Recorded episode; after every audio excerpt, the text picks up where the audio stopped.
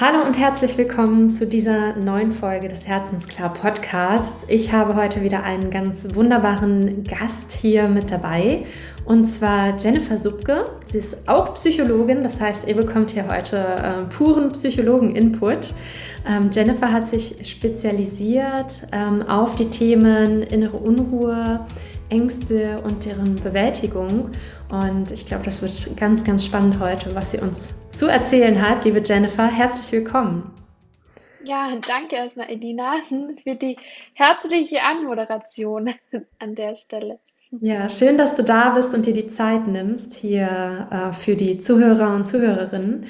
Ähm, erzähl uns doch gerne einfach erstmal so ein paar Worte zu dir. Ich habe dich nur so ein bisschen anmoderiert. Wer genau bist du? Und ähm, die spannende Frage finde ich immer, wie bist du zu dem gekommen, was du tust?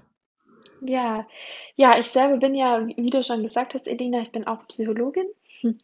Ich ähm, beschäftige mich hauptsächlich mit den Themen innere Unruhe, Ängste und Anspannung und auch die Unsicherheit, die damit einhergeht.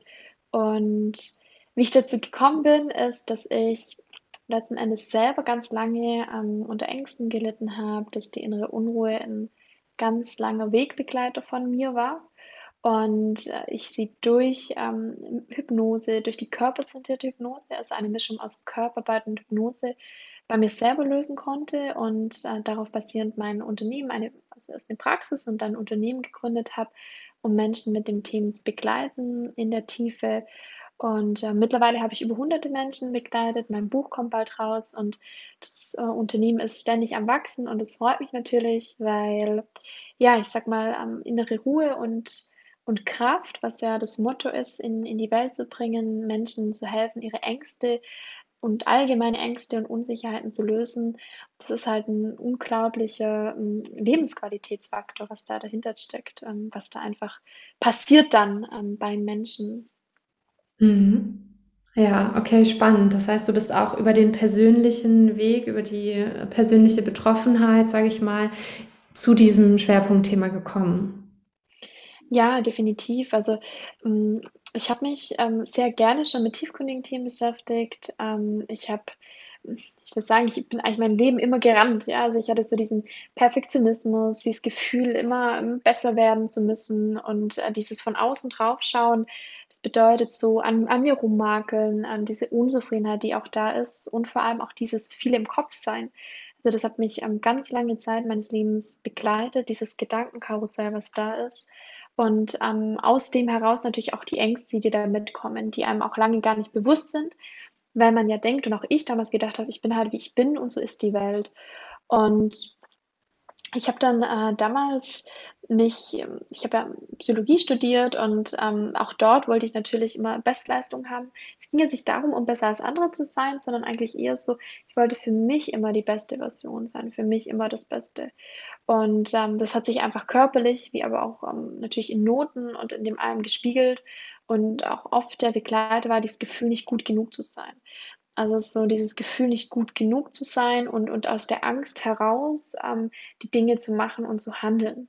Und, ähm, da hatte ich auch immer das Gefühl, im Grunde getrieben zu sein. Und mit diesem Getriebensein kam so dieses, hm, Herunterkommen und diese Leichtigkeit, die ich mir eigentlich immer schon gewünscht habe, ähm, die war so nicht möglich. Und ich habe damals, das weiß ich noch, da das war schon eine ganz ganze Weile ist das her, jetzt fast, ich glaube, 10 Jahre jetzt schon.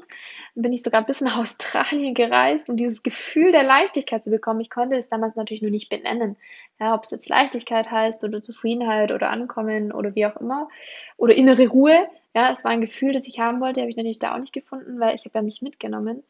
Und es ging ja schon schon 'ne ganz, ganze Weile so, bis ich damals, das weiß ich noch, in der Klinik mitgearbeitet habe mit Brustkrebspatientinnen und damals dann zum ersten Mal, ähm, mit dem Thema Achtsamkeit in Verbindung gekommen bin und, ähm, dort auch alle, ähm, Möglichkeiten an Kunst ähm, Therapie, Tanztherapie, ähm, Achtsamkeit, progressive Muskelentspannung selber mitgemacht habe und auch praktiziert habe mit den Patientinnen, das gelernt habe.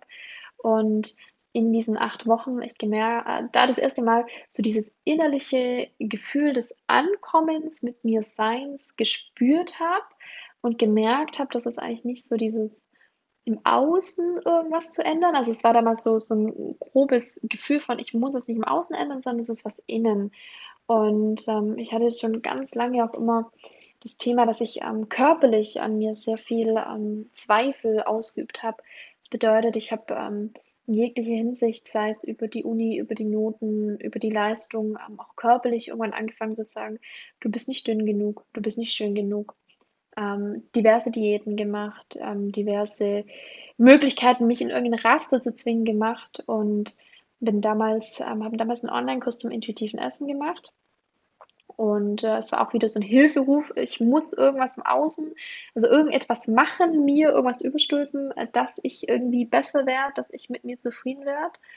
Und dort habe ich dann, ähm, gelernt in den 3 Monaten, ähm, oder das äh, die Quintessenz daraus war im Grunde, dass es 'n Thema von Selbstwert ist, sich gut genug zu fühlen und dass das so die Ursache ist für diese innere Unruhe und für dieses ständige Sprunghafte und und was da einfach auch dabei war, die Ängste.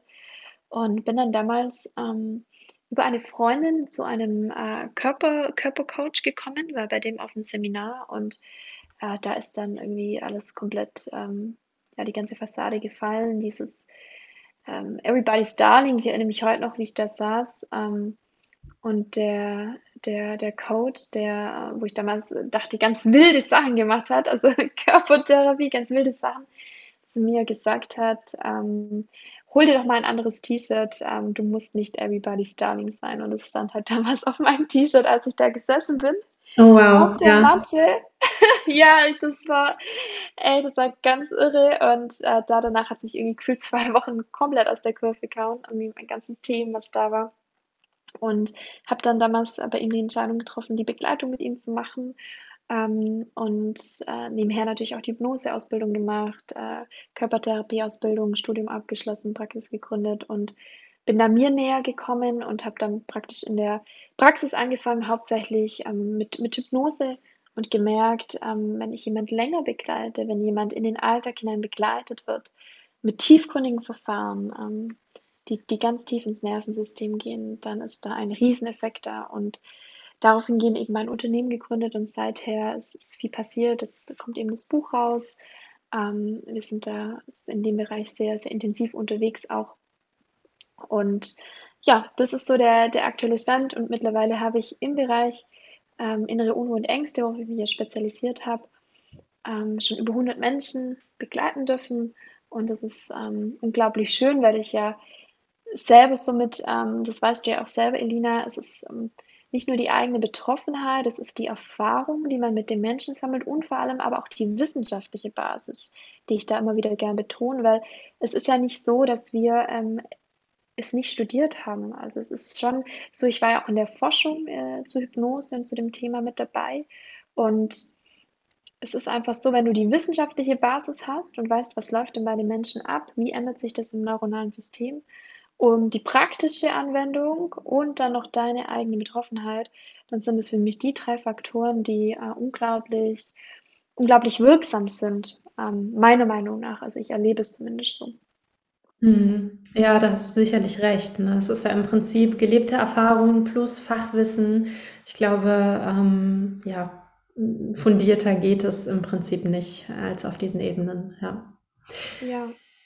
Du hast du hast, ähm, jetzt mehrfach erwähnt, so dieses Thema von Getriebensein, was ja quasi 'n Symptom dann auch war, was du, ähm, erlebt hast und was ja auch Menschen erleben, die so von ja, von diesen Themen auch, äh, begleitet sind, sage ich mal. Ähm, und ich glaube, wenn wir jetzt vielleicht auch den Zuhörern so die Frage stellen: „Kennst du das, dass du dich so getrieben fühlst?“ Ja, dass du das Gefühl hast, nicht so wirklich ankommen zu können, sondern irgendwie immer was machen, mehr machen, mehr leisten zu müssen. Ich glaube, das kennen wahnsinnig viele Menschen. Ist das auch dein Eindruck, dass das, ähm, vielleicht in unserer heutigen Zeit besonders viele Menschen betrifft? Hm, ja, tatsächlich. Also, es ist, ähm hm, es ist echt 'n Thema, ähm, man merkt es selber einfach gar nicht. Also, ich glaube, es ist so 'n grundsätzliches Thema, Elina, dass wir Menschen ja von Grund auf, ähm, in einer eigenen Welt aufwachsen und wir dann denken: „So ist die Welt.“ Also, es so ging's mir ganz lange und auch ganz vielen von meinen von meinen Begleitungen, dass die, dass, wir, dass man denkt, die Welt ist so, wie wir sie sehen, so wie wir sie erleben.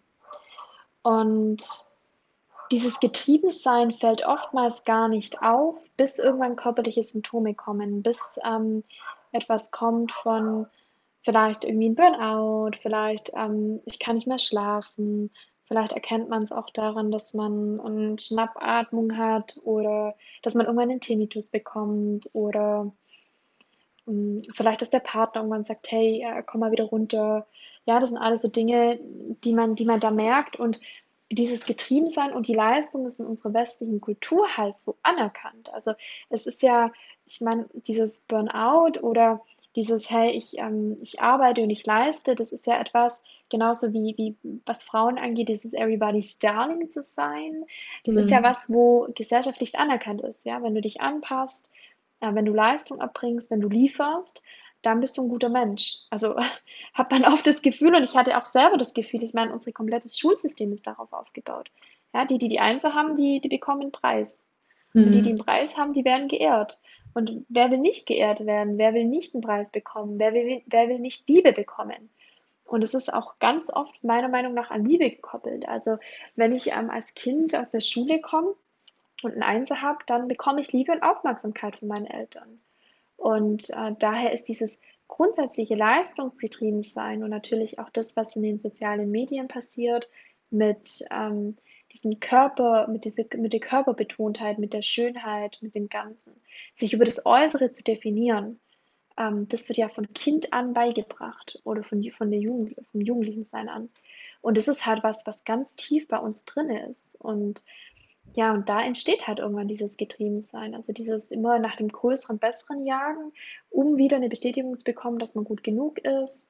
Ähm, ja, um letzten Endes ähm, die, die Bestätigung für sich zu bekommen. Und diese inneren Themen, die sind ja vor allem im Jugendalter, sind ja ziemlich unsexy. Also so dieses ähm, innere, individuelle, das wird ja dann meistens erst so Mitte, Ende 20 erlebe ich ganz viele, wo das so ist, die dann irgendwann sagen, okay, ähm, ich, ich will da jetzt mal hinschauen oder auch später, wenn man halt dann nicht mehr so unter dem sozialen Druck auch steht, äh, wie man als junger Mensch, als Jugendlicher oder als junge, als junger oder junge Erwachsene da ist. Mhm. Ja. Im Prinzip ist es ja die Kopplung ja gar, einerseits von Liebe, von Anerkennung, andererseits ja aber auch im Kern von Wert. Ne? Also es, das Ganze hat ja was mit Wertigkeit zu tun. Ja. Und ähm, Wertigkeit, gerade so die, die, dieser Selbstwert, ist ja was, was unfassbar existenziell ist im Kern. Ne? Das ist ja im Prinzip so diese Frage danach, bin ich es wert, ähm, da zu sein? Bin ich es wert, geliebt zu werden, zur Gruppe dazu zu gehören, was auch immer? Und das ist ja auch was, was auf einer tiefen Ebene unseres Menschseins wirklich existenziell ist, diese Frage. Ne? Oder auch diese Bedrohung, es könnte nicht so sein. Ja. Ja. So ist es. Ähm, wir haben ja im Vorgespräch auch schon ein Stück weit so darüber gesprochen, ähm, wo so unsere Schnittmengen auch äh, dabei liegen. Ne? Also dieses Thema vom Getriebensein, das ist ja auch was, was sehr im Außen stattfindet. Und im Kern führt ja diese Suche nach innerer Ruhe, nach diesem Ankommen nach innen. Das hast du ja auch schon genannt. Also so ein Stück weit weg aus dem Äußeren hin zum Inneren und vielleicht auch zu dem Kern des eigenen Seins. Kann man das so sagen?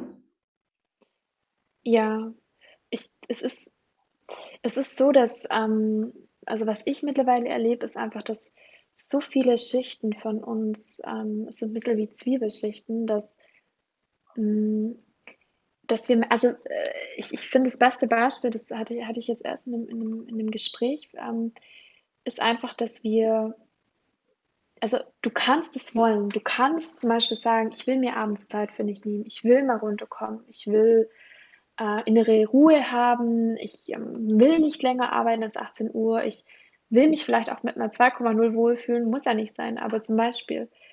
Aber wenn du es nicht fühlst, ja, wenn es nicht innerlich ankommt, dann bringt dir das einfach gar nichts, weil du machst das ja nicht mit Absicht. Also es ist ja nicht so, dass du sagst, hey, okay, ich will jetzt einfach mal, also ich, ich kenne kenn eine Klientin von mir, die, die Endometriose hatte, die einfach 72 Stunden durchgearbeitet hat äh, für die Uni. Also 72 Stunden durch, Wow. weil sie einen dermaßen inneren Trigger hatte von Leistung und dann wird alles ausgeblendet. Also es ist so man, wie ein Sog, finde ich manchmal. Man steht neben sich oder ich erlebe das auch häufig mit meinen Klienten dann, mit der Arbeit mit meiner Klienten, dass es wie so ein Sog ist und man, man, das nennt sich auch Dissoziation, man steht halt wie neben sich oder ist so aufgesaugt ähm, in, in seinen Mustern, dass man da einfach die Zeit verfliegt und man gar keine körperlichen Bedürfnisse mehr spürt. Das ist das eine. Das andere ist, wenn man die Arbeit dann zum Beispiel weglegen möchte, wenn man bestimmte Dinge äh, weglegen möchte und auf seine Bedürfnisse achten möchte, dann kommt halt Schuld. Ja, darf ich dann irgendwie um 18 Uhr abends schon Schluss machen, zum Beispiel? Oder wie gesagt, ähm, darf ich auch ähm, das Thema Wertschätzung Nein zu meinem Partner sagen? Darf ich zu anderen Dingen Nein sagen? Ähm, und das sind alles Prägungen und Prägungen und Muster, die haben wir in der Kindheit gelernt. Also wir haben in den ersten zwölf Jahren unseres Lebens gelernt, wie das Leben funktioniert, und zwar von unseren Eltern. Und äh, wenn wir da einfach erlebt haben, dass ähm, der Selbstwert sich ähm, aus dem, der Selbstwert sich aus dem, ja, aus, aus Leistung praktisch ähm, zusammenstellt, dann, dann ist es in uns abgespeichert und dann können wir nicht einfach sagen, ich werde den anderen. Also so diesen Schlüssel auf einmal rumdrehen, das ist schwer. Es muss im Nervensystem bis auf Zellebene ankommen und dann äh, kann sich etwas ändern und das, da, da darf man erstmal an, an die Prägungen schauen. Oftmals ist es so, das erlebe ich ganz oft, ähm, man hat also viele, also je nachdem, in welchem Stadium man ist. Wie gesagt, manche sagen einfach, sie haben eine innere Unruhe, sie haben ein Herzklopfen, sie haben eine Anspannung, ja. Das ist jetzt mal das Symptom. Ähm, wieso sie das haben, wieso da Ängste und so da sind, das liegt ja viel, viel tiefer. Und ähm, wie gesagt, beim einen sind es die Prägungsmuster aus der Kindheit nicht gut genug zu sein. Das kommt ganz oft häufig vor und deshalb so zu rennen oder rennen zu müssen. Ähm, beim anderen wiederum ist es auch wieder dieses äh, Thema Grenzen setzen. Wieder ein anderer, der, der ist äh, generell, ähm, neigt eher generell halt zu Ängstlichkeit, weil er vielleicht in, in der Kindheit weder Sicherheit und Urvertrauen erlebt hat. Und ähm, deshalb kann man da oft auch gar nicht sagen, mh, ja, was, also es sind verschiedene Wege, die dahin führen, aber oft sehr ähnliche Wege. Und das ist halt einfach, wie wir die Welt sehen und wie wir sie als Kinder erlernt haben und dann natürlich weitergeführt haben als Jugendliche und junge Erwachsene. Und das Gute ist aber, ähm, man kann es ändern und Schicht für Schicht abtragen. Und ähm, das hängt dann natürlich auch wieder mit der Klarheit zusammen, weil wenn, ähm, wenn man so getriggert ist, ja, also ich sage immer getriggert, weil letzten Endes reagieren wir ja permanent auf die Außenwelt. Und ähm, das ist aber ja alles, das ist ja alles nur in uns. Also die, die Außenwelt, also ja, wenn ich mich über meinen Nachbar aufreg, dann ist es ja eher was in mir, was da gerade los ist. Nicht mein Nachbar, sondern es ist was in mir. Und da dahinter zu kommen, was steckt eigentlich dahinter und Schicht für Schicht abzutragen, dann kommt man an den Kern und dann kann man diese Dinge ändern. Denn, also was mir einfach passiert ist, ich war dann, das ist einfach das Spannende, nachdem ich dieses Coaching gemacht habe, indem ich selber daran gearbeitet habe, bin ich plötzlich stehen geblieben. Und das ist ja das Spannende. Ich bin stehen geblieben und dann habe ich mich umgedreht und all die Monster, die mich verfolgt haben, ich bin ja immer vor irgendwas weggerannt, ja. Mhm. Die, die waren nicht mehr da oder ich habe sie gesehen und dachte, ah ja, die sind ja gar nicht so groß und Mhm. konnte sie halt in den Arm nehmen vielleicht. Und das Krasse ist nur, dass ich die fünf Jahre meines Lebens ähm, oder länger sogar, dass ich mir gedacht habe, wo sind die hin? Weil du rennst, rennst, rennst, du bist ja so in deinem Fokus und du denkst dir, wo sind die letzten fünf Jahre hin? Wo, wo warst du? Mhm. Ja, das bedeutet, es kann halt einfach sein, du rennst und natürlich körperliche Symptome und alles, aber naja, wer will schon mit 90 auf dem Schaukelstuhl sitzen und sagen, hätte ich nur oder wäre ich nur oder ja, und konnte ich aber nicht, weil eben diese innere Themen mich abgehalten haben. Und das ist halt, das ist das Wichtige, weil ja, also niemand macht etwas, niemand zerstört den eigenen Körper oder niemand ist permanent im Gedankenhaushalt, weil er das möchte und er möchte es auch ändern. Aber das ist, liegt so tief, das heißt, du kannst noch sagen, schalt doch mal ab. Ja, das geht einfach nicht. Das muss in der Tiefe, ja, gelöst werden. Es muss das innere, innere, das innere Commitment kommen von, du darfst das. Das ist so der, der Schlüssel, der dahinter steckt. Und das ist natürlich viel, geht viel tiefer dann diese Arbeit. Und das ist natürlich auch sehr, sehr schön, weil dann entsteht nämlich auch die Klarheit, die, die du ja sehr im Fokus hast. die Klarheit darüber, was sind meine Bedürfnisse und wo will ich hin, weil du nicht mehr auf, permanent auf die Außenwelt reagierst, sondern weil du weißt, wer du bist im Inneren und dann kannst du deinen Weg gehen und dann ist es dir nämlich plötzlich auch egal, ob die anderen nach rechts gehen und du nach links, weil du weißt, wo es hingeht. Mhm. Ja, vor allem ist es ja ein völlig gegensätzliches Prinzip auch, ne? Also, wenn wir rennen, wenn wir vor etwas wegrennen, vor einer Angst, ähm, immer getrieben sind, wie du schon auch so bildlich gesagt hast, ne? Es es vergeht einfach sehr, sehr viel Leben auch in dieser Zeit, ohne dass wir es bewusst wahrnehmen, weil wir gar nicht mit dem Spüren in Verbindung sind in dem Moment, mit diesem Prinzip des Seins. Ne? Ich nehme ja auch gerne so dieses Bild der, der männlichen, weiblichen Qualität. Ne? Das Machen, das Rennen ist im Prinzip ja die männliche Qualität, das Sein. Nur spüren, nur sein ist die weibliche Qualität. Und das ist halt was, was völlig untergeht dann unter Umständen. Ne? Wow, das finde ich das ich so schön, dass du das jetzt sagst. Ich sehe das Bild tatsächlich genauso. Es ist, ähm ich finde total männliche und weibliche Qualität und tatsächlich, äh, das ist sehr interessant, denn das weiß ich nämlich heute, ich ich ich bin ja auch jemand, der sehr viele männliche Qualitäten hat und ich ich ich muss immer wieder weil die Menschen, wenn sie mich anschauen, sagen würden: „Du bist durch und durch Frau.“ ja, mit meinen blonden Haaren und ja, alles Mhm. so, sagt, du bist einfach pur Frau und innerlich ist dann trotzdem diese männliche Qualität, die da ist.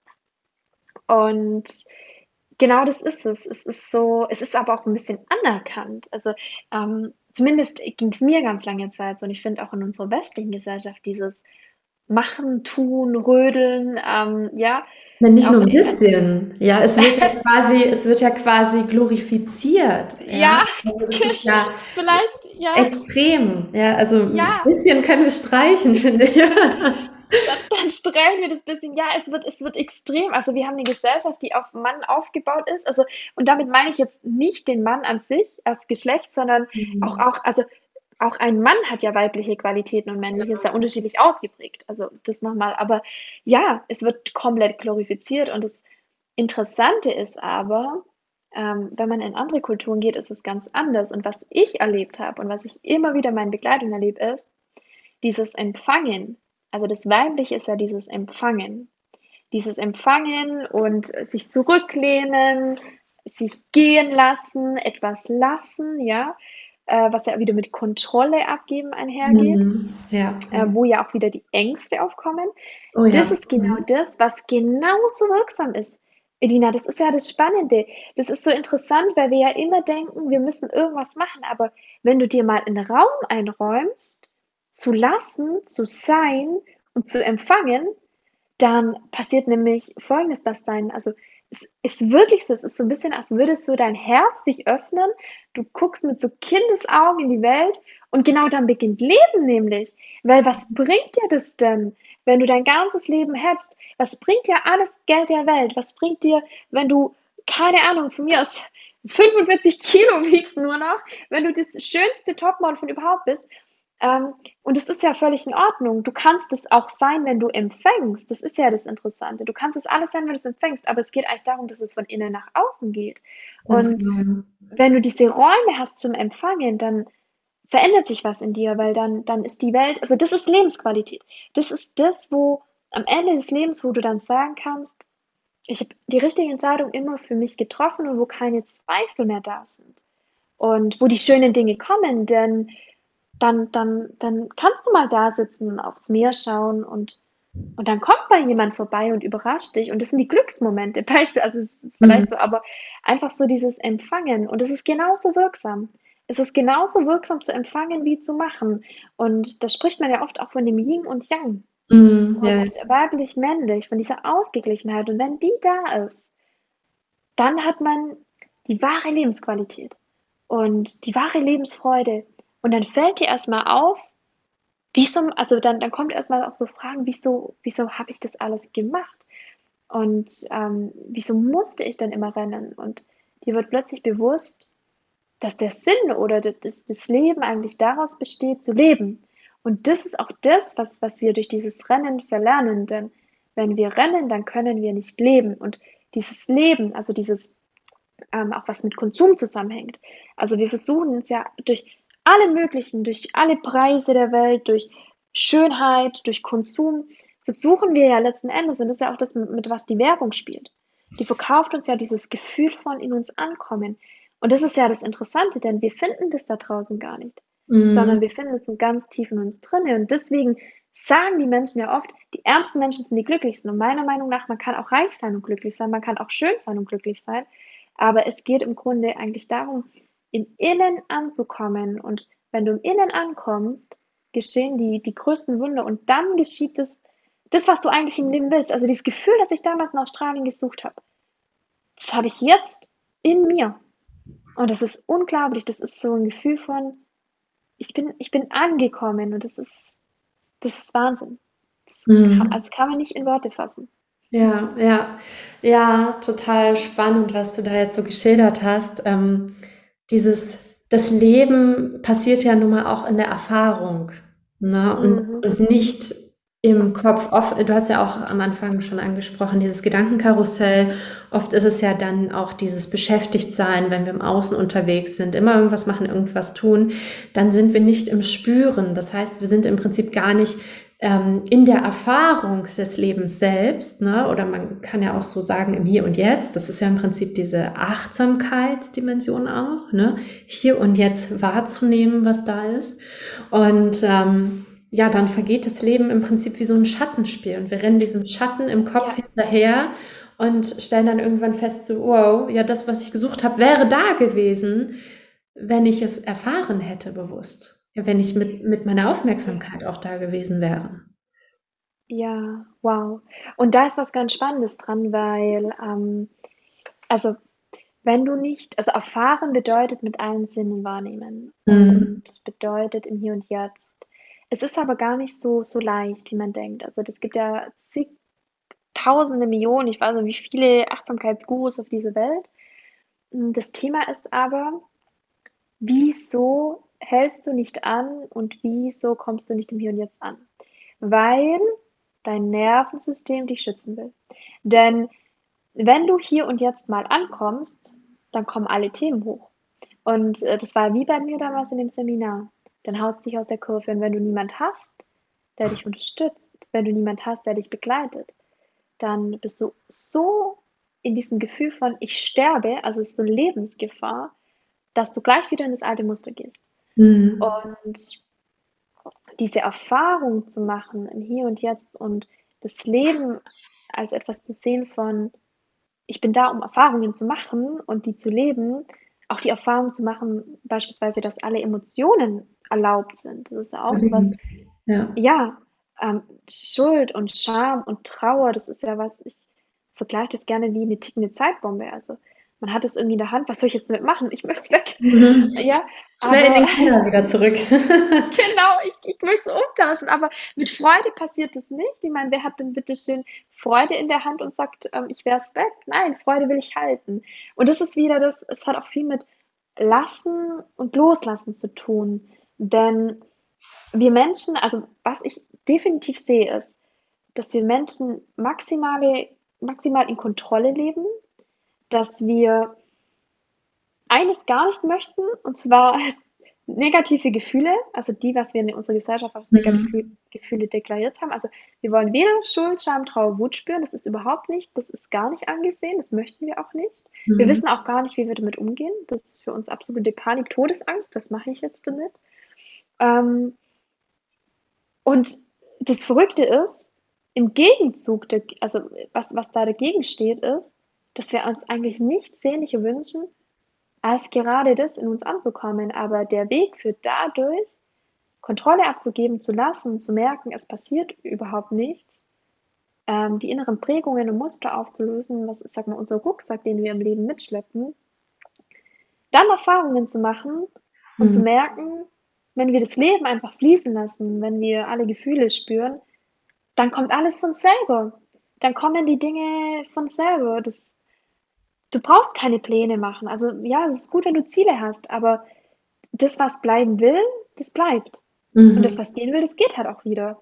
Und wenn man wenn man so lebt und wenn man in diese Richtung kommt und ich glaube, das ist wirklich eine Entwicklung, also übers ganze Leben hinweg, dann sitzt man mit 90 auf dem Stuhl und sagt: „Hey, alles richtig gemacht.“ Mhm. Im Ja. positiven Sinne. Und dann lebt man halt nicht im Leben im Schatten. Und ja, es ist ja oft also man wenn man jetzt mal auch bei Sterbenden ja schaut, also es gibt ja jetzt mittlerweile zahlreiche Bücher über Sterbende, was was so die 10 Dinge sind, die sie am meisten bereuen. Und da hatte ich auch erst 'n Gespräch mit 'ner Klientin eben bei mir, die jetzt bei mir die Begleitung macht, die berichtet hat von ihrem Papa, der eigentlich im Leben immer gesagt hat, ihr ganzes Leben vorgepredigt hat: „Urlaub brauchen wir nicht machen, kostet zu viel, man braucht auch keine Pausen machen, man braucht keine Ruhe“, ja? Sie hat das so verinnerlicht, dass sie auch Mhm. gerannt ist und jetzt so wirklich auch ausgebrannt ist. Ähm, übrigens auch das ist ist auch spannend, mal kurz als als Exkurs so 'n bisschen, ähm,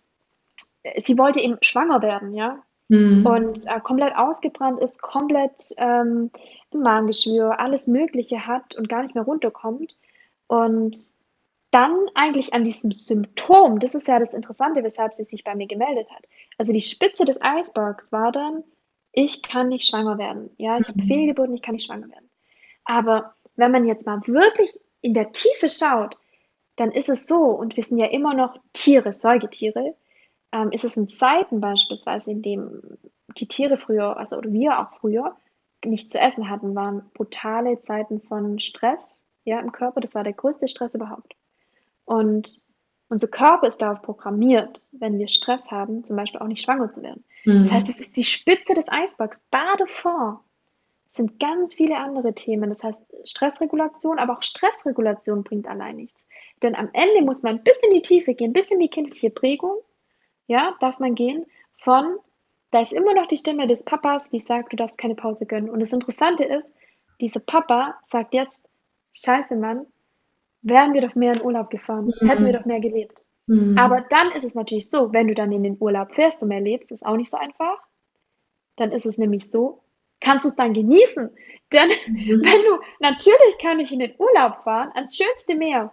Wenn ich aber innerlich immer noch spüre, ich darf das gar nicht, dann kannst du das nämlich auch gar nicht genießen. Und da kommen wir wieder zum Anfang von ja, es ist schön und gut, wenn zu dir jemand sagt, ähm: „Arbeite bitte nicht bitte nicht mehr 6 Stunden am Tag, nimm dir alle 2 Stunden Pause.“ Aber wenn innerlich etwas sagt: „Nein“, ja, das ist so dieser dieser Elefant und das Unterbewusstsein einfach sagt: „Ne, ne, ne, so, so nicht“, dann arbeitest du vielleicht trotzdem, weil du in Gedanken dort bist, auch wenn du grad am Meer bist. Und dann Mhm. hättest du's dir grad sparen können.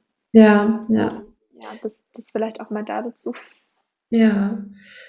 Das sind ja 'n Stück weit auch Entscheidungen, die wir dann treffen, ne? Also, wir haben ja im Prinzip immer von der oberflächlichen Logik die Entscheidung: Arbeite ich jetzt zum Beispiel länger oder mache ich das nicht? Und, ähm, Entscheidungen ich ich liebe dieses Thema, ähm, weil's ja auch viel mit Grenzen zu tun hat, ne? Also, die Grenzen sind ja im Prinzip das vorausgehende Bedürfnis, nachdem wir dann bestenfalls 'ne stimmige Entscheidung treffen. Wie erlebst du das denn mit deinen Klienten in diesem Kontext von innerer Unruhe, dieses Thema? Ähm, du meinst, wie Entscheidungen mit innerer Unruhe zusammenhängen? Mhm. Ja, ganz, ganz stark. Ähm, ich ich glaube, es wird ganz, ganz stark unterschätzt, dass alles im Leben eine Entscheidung ist. Denn auch wenn Mhm. ich keine Entscheidung treffe, treffe ich auch 'ne Entscheidung. Und Ja. zwar keine zu treffen. Genau. Ähm, ich glaube, es ist so Entscheidung treffen hat ja immer was mit Bewusstheit zu tun. Und das war das, was du vorher gemeint hast, mit im Hier und Jetzt präsent zu sein. Ähm, oftmals ist es leichter, keine Entscheidung zu treffen und sich einfach so treiben zu lassen, weil dann wird's sich unangenehm, ja? Weil Entscheidungen gehen zum Mhm. Beispiel immer auch mit einer Scheidung von etwas einher und Mhm. das geht auch mit Schuld und mit schlechten Gefühlen einher. Ja, und sind wieder Umständen. Ja. ja, wie bitte? Unter Umständen sage ich, weil es muss ja nicht so sein, aber es ist oft so, wenn wir da eben nicht nicht, frei sind, sage ich mal, oder nicht klar Ja. in dem, wie wir wirklich entscheiden wollen, ne? Ja, genau. Dann geht es mit einher. Und ich glaube, oftmals ist es so schnell auch, ähm, dass wir uns anpassen oder dass sich Menschen anpassen und dann denken, das ist ihre Entscheidung, das ist es eigentlich gar nicht. Ähm, Mhm. es ist wirklich so mit innerer Unruhe, ich ich also, meiner Meinung nach ein Mensch, der in der Tiefe wirklich Entscheidungen treffen kann, der wird auch keine keine innere Unruhe mehr haben in dem Sinne, Mhm. weil er bewusst im Hier und Jetzt ist. Und dafür braucht's aber wieder wie wie du vorher auch gesagt hast, dafür braucht's halt einfach auch, dass man im Hier und Jetzt leben kann und vor Mhm. allem bei Entscheidungen treffen einfach auch dieses: „Ist es jetzt wirklich 'ne Entscheidung für mich oder ich kann ja auch sagen, ich passe mich jemanden an.“ Also, es gibt ja unterschiedliche Qualitäten von von Mhm. Entscheidungen. Es ist ja im Prinzip dann auch die Frage, ähm, der Klarheit spüre ich? Bin ich mit mir, äh, klar darüber, was ich eigentlich brauche und möchte? Oder bin ich eben beeinflussbar durch äußere, hm, Faktoren, ne? Also, natürlich, wir sind Menschen in sozialen Gefügen, wir sind immer irgendwo 'n Stück beeinflussbar. Die Frage ist, in welchem Grad, ähm, le leben wir dann diese Stimmigkeit, ne? Oder in welchem Grad können wir spüren, was braucht es für mich jetzt wirklich, auch wenn ich mal die äußeren Anpassungen, Einflussfaktoren so 'n Stück weit außen vor lasse. Ja, auf jeden Fall. Also, ich finde, Klarheit ist ja dann also, ist ja das Interessante, weil also, zum Beispiel innere Unruhe und Angst geht ja letzten Endes einher mit Dissoziation. Mit Dissoziation meine ich jetzt, dass man abgespalten ist vom Körper. Also, Mhm. dieses Gefühl irgendwie, dass man taub ist, dass etwas diffus ist, dass man Nebel um den Kopf hat oder neben sich steht. Und Klarheit ist ja im Grunde das andere Ende. Denn Ja. wenn ich klar bin und klar sehen kann, dann bin ich in mir und dann kann ich auch gute Entscheidungen treffen. Ja. Ist ja im Prinzip also, ich habe da grad so dieses Bild, ja, also, wenn, ähm, 'nen Sturm übers Land zieht, zum Beispiel über über 'n Gewässer, dann ist das sehr, sehr unruhig. Dann ist die Wasseroberfläche aufgewühlt, dann ist vielleicht auch der Untergrund aufgewühlt und man kann gar nichts erkennen, ne? Das ist so diese Unruhe. Und wenn es wenn es ruhig wird, wenn wenn der Sturm sich legt, dann kann das Wasser auch wieder klar werden. Und dann ist es sehr leicht auch zu erkennen, was auf dem Grund ist. Ja, definitiv, definitiv. Also sehe ich genauso. Und diese das ist ja auch in der Stille findet sich ja letzten Endes auch auch die die wahre Veränderung und die Tiefe und die Klarheit. Und deswegen passt es total zusammen, dass du sagst, wenn's dann still ist, wenn's dann ruhig ist, dann finden wir das, was aufm Grund ist, die Klarheit und Mhm. ja, manchmal gefällt's uns, manchmal auch nicht, aber in jedem Fall wird's uns ähm, wird's uns wachsen lassen und, äh, neue Erfahrungen sammeln lassen, Ja. wenn wir hinschauen. Ja. Ja, spannend. Total wichtiges Thema auch, ja. Jennifer, magst du unseren Zuhörerinnen und Zuhörern vielleicht noch so 3 Golden Nuggets oder 3 Tipps mit auf den Weg geben, was sie für sich hier und jetzt schon anwenden können, wenn sie merken, sie sind getrieben, ähm, innerlich unruhig, kommen nicht so richtig an, nicht so richtig zur Ruhe. Was würdest du da so, ja, als Erste Hilfe quasi mit auf den Weg geben? Ja, gern.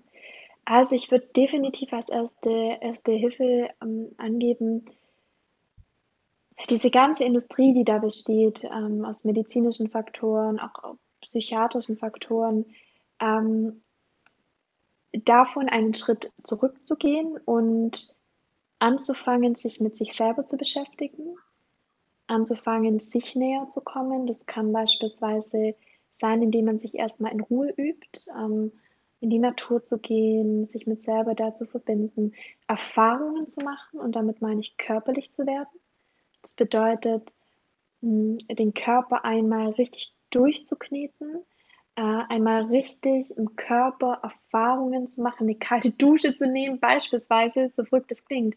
Also, alles, was dich letzten Endes in deinen Körper bringt, alles, was dich in die Stille bringt, das bringt dich mehr in die innere Ruhe, ja, alles, was dich vom Kopf wegbringt und, ähm, was dich im Hier und Jetzt fühlen lässt. Und dann natürlich mal für dich zu schauen: „Was ist es denn?“ Also, da empfehle ich auch immer gern wieder zu schreiben. Also, genau, wer schreibt, der bleibt.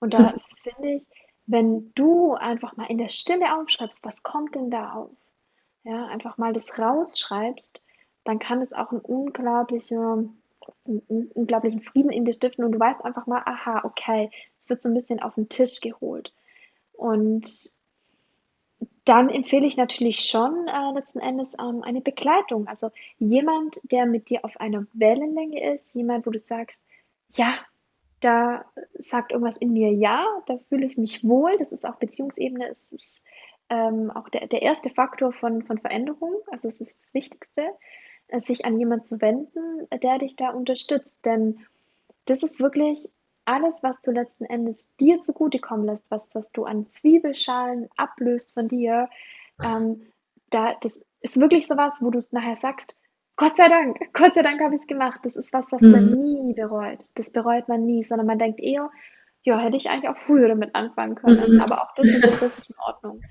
Ja. Ähm, ja, und das ist schon mal äh, das erste, das erste Wichtige, was ich da mitgeben kann. Mhm. Ja, Wow, die kann ich definitiv unterstreichen, diese Punkte. Ich finde es ganz spannend. Ähm, ich habe ja nun schon einige Interviewgäste hier gehabt.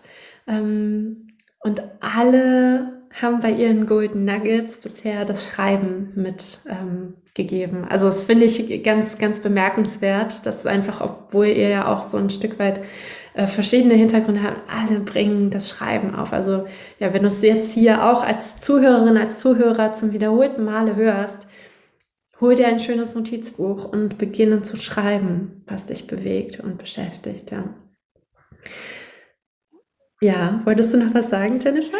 das ist, ähm, ich, ich finde das Schreiben an sich macht es einfach so klar, weil man hat so viele Gedanken am Tag und mhm. man kann halt auch mal ein halbes Jahr später drauf schauen und sehen, oh, okay, das waren meine Bedürfnisse und ich habe sie vielleicht immer noch nicht angeschaut oder das waren mhm. die Gedanken damals und jetzt habe ich die auch noch. Vielleicht will mir das was sagen und ich kann, also ich habe auch diese Themen, das wollte ich noch dazu sagen, also mit diesem in den Körper kommen, bei sich ankommen, auf den Weg machen. Diese Themen habe ich auch in, in dem Buch zusammengefasst, das ich mhm. geschrieben habe. Und auch dort, das muss, deswegen muss ich gerade so schmunzeln, sind persönliche Notizen, äh, in denen man für sich die, ich sag mal, Golden Nuggets von jedem Kapitel mhm. nochmal aufschreiben kann. Denn ja, das kann letzten Endes einem keiner mehr nehmen. Das wird zur Wirklichkeit. Das ist so ein mhm. bisschen wie es wird manifestiert, was man schreibt. Ja, ja. Kann man denn dein Buch schon erwerben, Jennifer? Ja, ich habe ähm, die, die Edina hat es ja auch und das, wir gehen ja vielleicht auch mal in der zukünftigen Folge auch nochmal genau drauf ein. Ja, mhm. es ist ein Link in, in dem Post mit drin. Ähm, es sind äh, die, die, Personen, die jetzt ähm, bei der Elina ähm, das Ganze über die Elina hier hören, die bekommen natürlich auch ein Golden Nugget. Ich mag das Wort irgendwie. ich finde das ja. total schön. Ähm, bekommen äh, da einen Zusatz, einen Gutscheincode, in dem es dann ähm, ja ein Golden Nugget dann tatsächlich noch zusätzlich gibt, ähm, wenn sie sich für das Buch entscheiden. Genau, das werden wir natürlich hier dann auch in den Show Notes unten verlinken. Also ich werde auch Jennifer deine ähm, ja, Kontaktmöglichkeiten äh, hier mit reintun, also deine Website verlinken und eben die Möglichkeit, ähm, das Buch zu kaufen. Und ähm, ja, von daher denke ich mal, dürfen die Zuhörer sehr, sehr gerne wahrscheinlich auch auf dich zukommen, wenn sie weitere Fragen haben. Ja. Sehr gerne. Wunderbar, okay. Ja, dann bedanke ich mich ganz herzlich bei dir für deinen, ja, für diesen wundervollen Input, für die Geschichte, die du mit uns geteilt hast und die wertvollen Golden Nuggets. Und genau, ähm, genau wer, wer, mehr erfahren möchte, kann natürlich dann äh, in das Buch schauen oder eben bei Jennifer auf der Seite vorbeischauen. In diesem Sinne, vielen herzlichen Dank für deine Zeit und ja, vielleicht magst du noch einen Schlusssatz uns reingeben. Ähm, ja, ich komme ins Fühlen und ins Vertrauen und ich fand es sehr schön, heute bei dir zu sein, Ina. Vielen Dank.